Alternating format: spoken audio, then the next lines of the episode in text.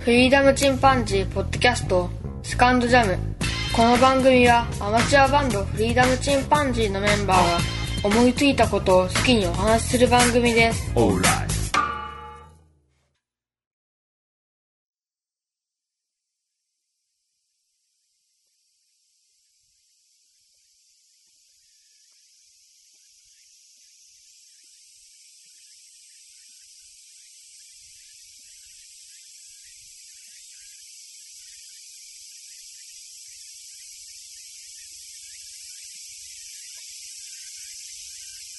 さあ始まりました。フリーダムチンパンジーの佐藤です。私は今、直島の方に来ております。二度目の直島なのですが、前回はバンドのメンバーと3人で来たんですけども、その時行けなかった地中美術館、それから地中美術館をデザインした建築家の安藤忠夫のミュージアムの方に行ってまいりました。今日はね、非常に暑いんですけど、風は涼しくてね、えー気持ちいい季節になりましたね。直島に着いて、えーちょっとトイレに行ったりね、してるうちに、自転車の方が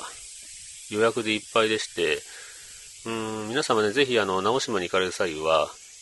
事前に予約をしていった方がいいですね、自転車。あの、電動自転車なんかはやっぱり人気があるので、すぐなくなってしまうんですね。僕は9時22分のフェリーに乗って、えー20分ほど着きましたから、まあ、40分、45分ぐらいですかね、に直島に上陸したんですけど、その時点でね、すぐに行ったらなんとか間に合うか、間に合わないかという感じですよね。で、駅前のヤマハの貸し自転車屋さんがありますんで、そちらで、えーまあ、なんとか、2台の電動アシスト付き自転車と2台の普通の自転車を借りることができました。なので、妻と僕が電動アシスト自転車、それから、えー子供たちには普通の自転車に乗ってもらって、坂道をね、自転車で上がっていきました。えー地中美術館結構あのー坂登ったり下ったりしてようやく山の上にありますので、自転車で回るときはぜひ電動アシストの方をお勧めしますね。それから家プロジェクトという中に、南寺と書く、南寺と読むのかもしれませんけど、こちらの施設の方は、地中美術館にあるある作品と連動しているというところがありますので、ぜひこちらも回っていただきたいんですが、ここも人気があってですね、えー一番最初にまず行って、整理券をもらってから、後から行くという回り方がおすすめです。E プロジェクトというのは、約6つほどね、あの、施設がありますので、まず最初に南寺に行かれるのをお勧めしますね。それから地中美術館の方ですが、非常に素晴らしかったですね。あの、僕はこの建物をデザインした安藤忠夫のファンなので、正直展示されてる作品は少ないんですけど、建物そのものが芸術という形で、建物の中を歩き回る構造になってますから、ま安藤忠夫の建物を楽しみつつですね、えー作品に触れていただきたいと思うんですけども、特にその中で、えークロード・モネの作品、大作が置いてありました。ここは本当に部屋と相まってね、とても素晴らしかったですね。特に床面、作品を置いてあるスペースの床面が非常に素晴らしかったですね。ここはぜひ行ってみていただきたいというところですけども、スリッパに履き替えて中に入ってくださいというふうに言われて、で、中に入ってみるとわかるんですね。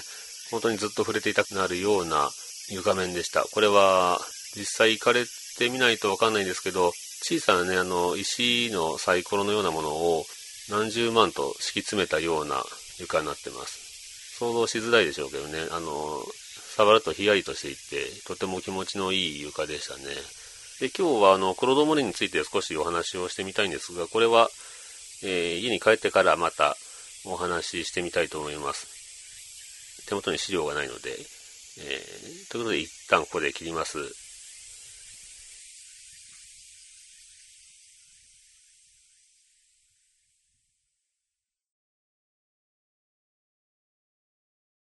さあ始まりました。フリーダムチンパンジーの佐藤です。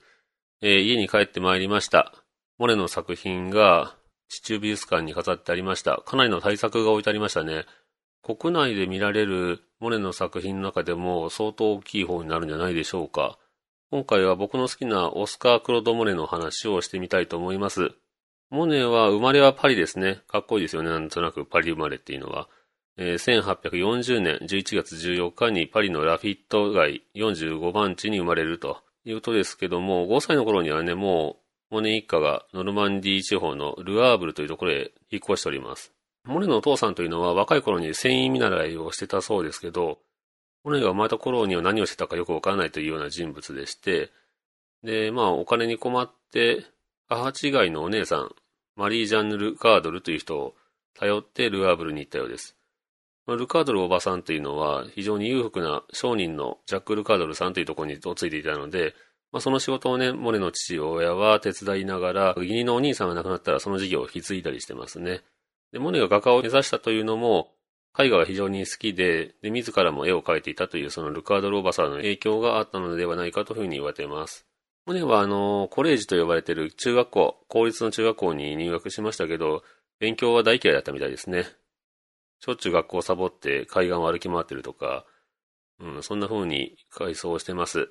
15歳とか16歳ぐらいでね、学校にはもう行かなくなったという風に言われていますね。で、学校を中退してからは、カリカチャーと言われる、まあ、要はあの、風刺画のようなものを描いて、それを売っていたようです。これは随分と人気があったようで、まあ漫画みたいなものですけどね、似顔絵を描いたり、風刺画を描いたりして、結構お金を稼いでいたようですね。そうやってあの、中学生ぐらいの頃から、うん、学校に行くよりも、そうやって自分の才能で生きていたモネ少年ですけども、18歳の頃に画家のブーダンという人に出会います。で、夏にね、えー、ルエルという場所に行って一緒に野外で油彩画を初めて描きましたね。これは初めての油彩としてはとっても美しいルエルの眺めという絵を描いてますけど、丸沼芸術の森という場所にありますね。日本で見られます。当時は画家というと、まあ、デッサンまではね、郊外でしていても、まあ、仕上げはアトリエでするというのが普通だったんですが、モネが始めたと言ってもいいでしょうけど、郊外で全部作品を完成させるというスタイルが、えー、特にこの印象派の中では、ブームと言いますかね、えー、スタイルとして定着していくようですね。まあ、5歳からノルマンディ地方に、特にね、港町のルアーブルに移住したというのが、モネにとっては非常に感受性を育てる原因になりました。こちらは大西洋航路のね、発着点として反映していたそうですね。19歳になってからは画家を志してパリに行きます。で、モンマルトルに部屋を借りて絵を描き始めますね。ただ夜になると仲間たちと、えー、居酒屋に入り浸ったりね、えー、かなり自由に過ごしていたようです。そこでルノワールと友達になったりしています。で、まあ、若い画家たちはね、サロンを目指すということが当時の唯一の登竜門でした。サロンに入選して初めて名が売れると言いますか、作品が売れるというところがあったんですけども、で、二十歳頃にはサロンに入選したりしていますので、そういう意味では順調な滑り出しではあったようですね。で21歳には兵役でアルジェリアに戦争に行ったりしてますが、まあ、病気になってすぐ1年後には帰国しております。それから25歳の時に最初の妻になるカミーユと出会っています。このカミーユという女性はたくさん彼の作品に出てくるんですけど、当時はまだ19歳とか20歳ぐらいだったようですね。26歳の時にカミーユを描いた作品がサロンに入選しています。この頃にはマネとも出会っていますね。ただ27歳の頃、1867年にはサロンへどんどん作品を送るんですけど、落選しまくります。そこであの、かなり生活には困窮したようですね。この頃に長男のジャンというのが生まれております。生活に困窮したモネは友人の画家のバジールという人の家に身を寄せまして、ルノワール、バジールと、えー、3人で暮らしたりしています。生活が困窮していたせいですが、その原因としてはね、バジールの手記に残っているようですけども、モネの生活というのは非常に浪費癖があったようでして、貧しいはずなのに贅沢な暮らしを好んで常に山のような請求書を抱えていたという話があります。彼はね、あの、美食家でもあるんですね。なので、すごく美味しいものを常に食べて、それを絵に描いたりしてますので、モネのね、あの、まあ、欠点と言いますか、やっぱりね、技術家っていうのはちょっと変わったとこありますよね。まあ、お金がなくても贅沢な暮らしを好んでいたようです。30歳の頃にカミューと正式に入籍しまして結婚してますね。また徴兵があったので、それを逃れるためにロンドンに逃げてます。戦争に行ってね、前線に送られた友人の画家のバジールは戦死してしまってますね。長男のジャンがね、2歳になった頃には、ジャンとそれから自分の奥さんカミーユの絵を描いたりしてますけど、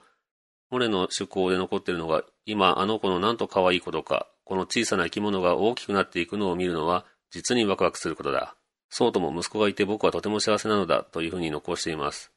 あまり家庭的ではなかった、えー、モネですけど、奥さんとね、それから子供に囲まれて、だんだんと落ち着いていくと言いますかね、あの、幸せな絵を描いていくようになりますね。32歳の頃には、デュアン・リュエルという画廊が作品を買い取り始めました。このデュランさんには非常にお世話になりますね。まあ、生活がこうやって好転していきます。当時サロンというのは、まあ、一般大衆の判断基準となるぐらいの唯一の登竜門だったわけですが、モネをはじめね、ルノワールとか、ピサロとか、それからセザンヌなんかも軒並み落選しています。こういったところで言うと、やっぱり新しい画風というのはなかなか既得現役のね、ある昔の画家からは嫌われるわけですよね。審査員の中にもそういった人物も多いので、サロンに落ちまくったこの新進気鋭といいますかね、の若手たちは、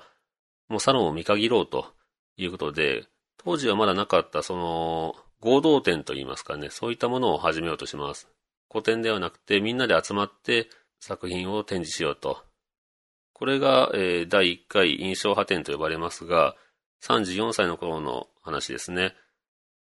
この印象派と呼ばれている、まあ、一般になりますけど、名前の由来は、モネが書いた印象日の出という作品。こちらの作品の印象日の出の印象という言葉から印象派というふうに呼ばれるようになります。この印象派伝というのは非常にね、あの、作品が売れたようですね。特にこのデュラン・リュエルという画商が作品を買ってくれたので、モネは非常にあの、裕福になりました。まあ、ちょうどフランス経済がね、急激な復興を遂げる過程で、まあ、投機的な資金が海外に流れたというのもあるようですね。ところが、あの、翌年1875年には、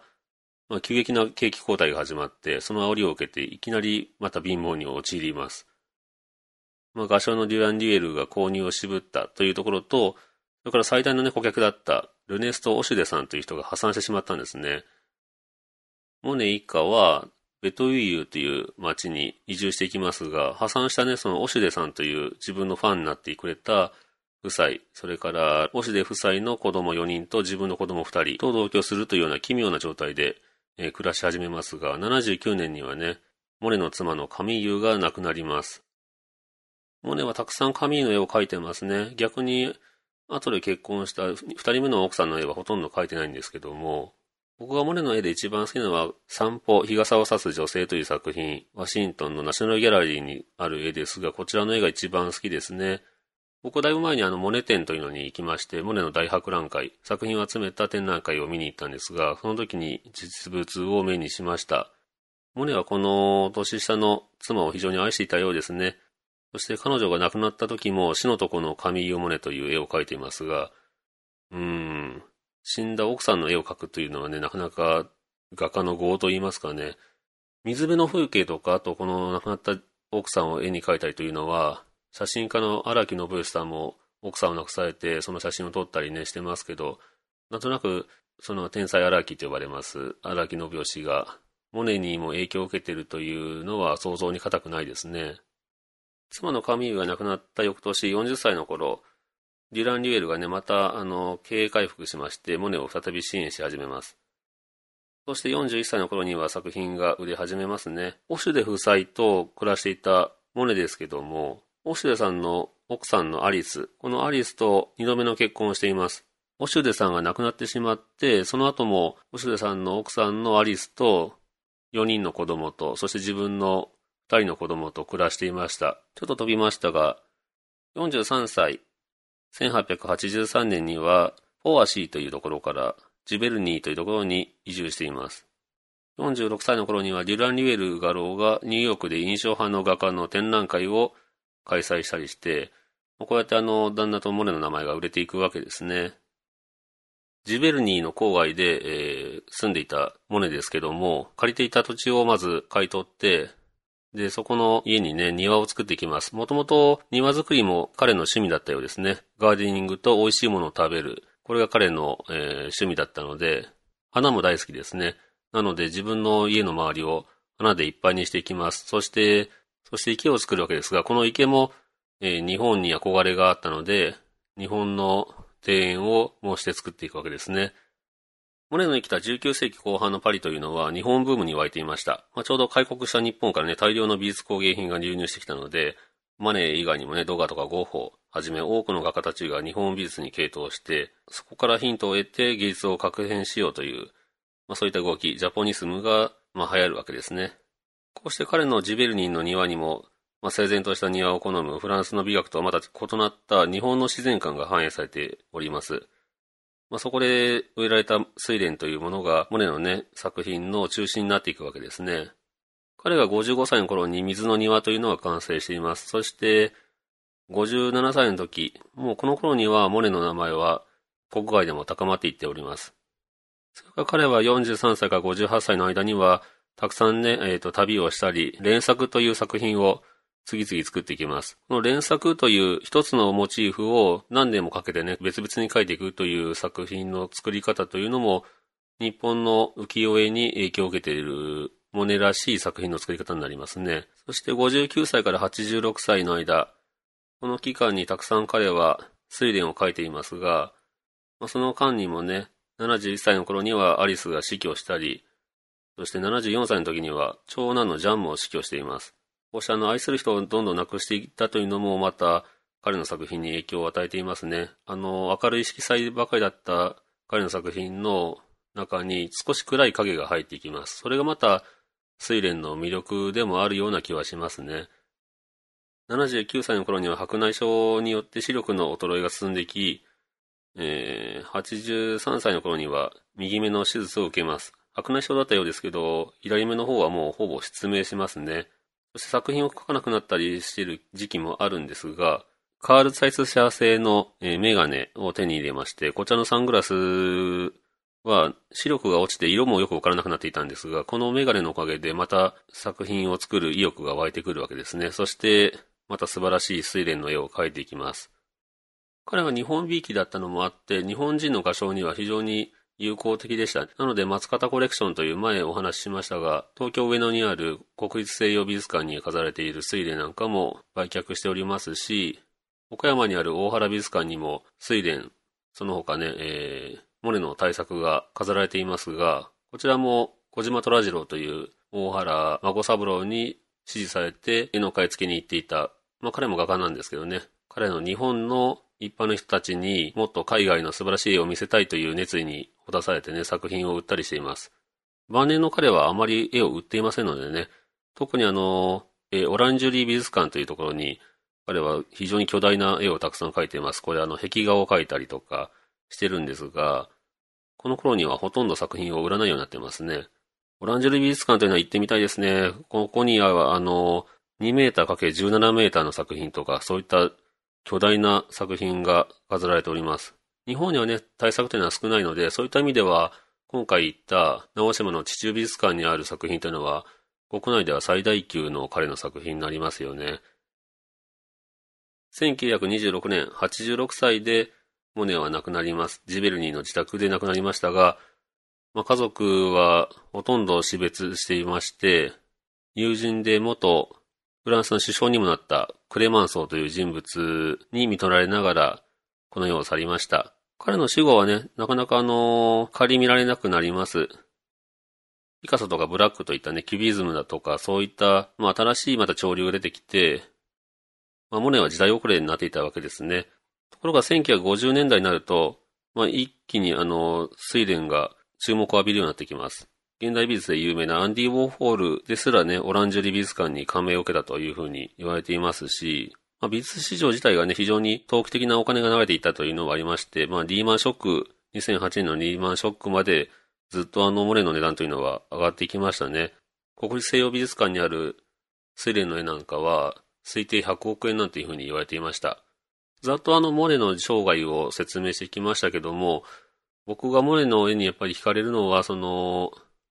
若き頃の美しいね、光に溢れたような作品も好きですし、晩年の睡蓮の落ち着いた感じ、少し影を落としたような感じも僕は非常に好きなので、えー、モネの絵というのは、僕はかなり好んで見ていますね。皆さんもぜひまたモネの絵を鑑賞する機会がありましたら見てみてください。国内にはかなりいっぱいあります。もともと作品たくさん描いていますので、モネの絵というのは、まあ、睡蓮はあちこちにありますので、ぜひ皆さん、あの、モネの絵を見てみてください。まあ知らない人は逆に少ないかもしれませんけどね。やっぱり彼の睡蓮の絵の前に佇むと何か静筆な思いをしますね。ということで今回はモネのことを少し紹介してみました。直島の地中美術館非常に素晴らしいのでぜひ皆さん行かれてみてください。では今日はこのところで終わろうと思います。さようなら。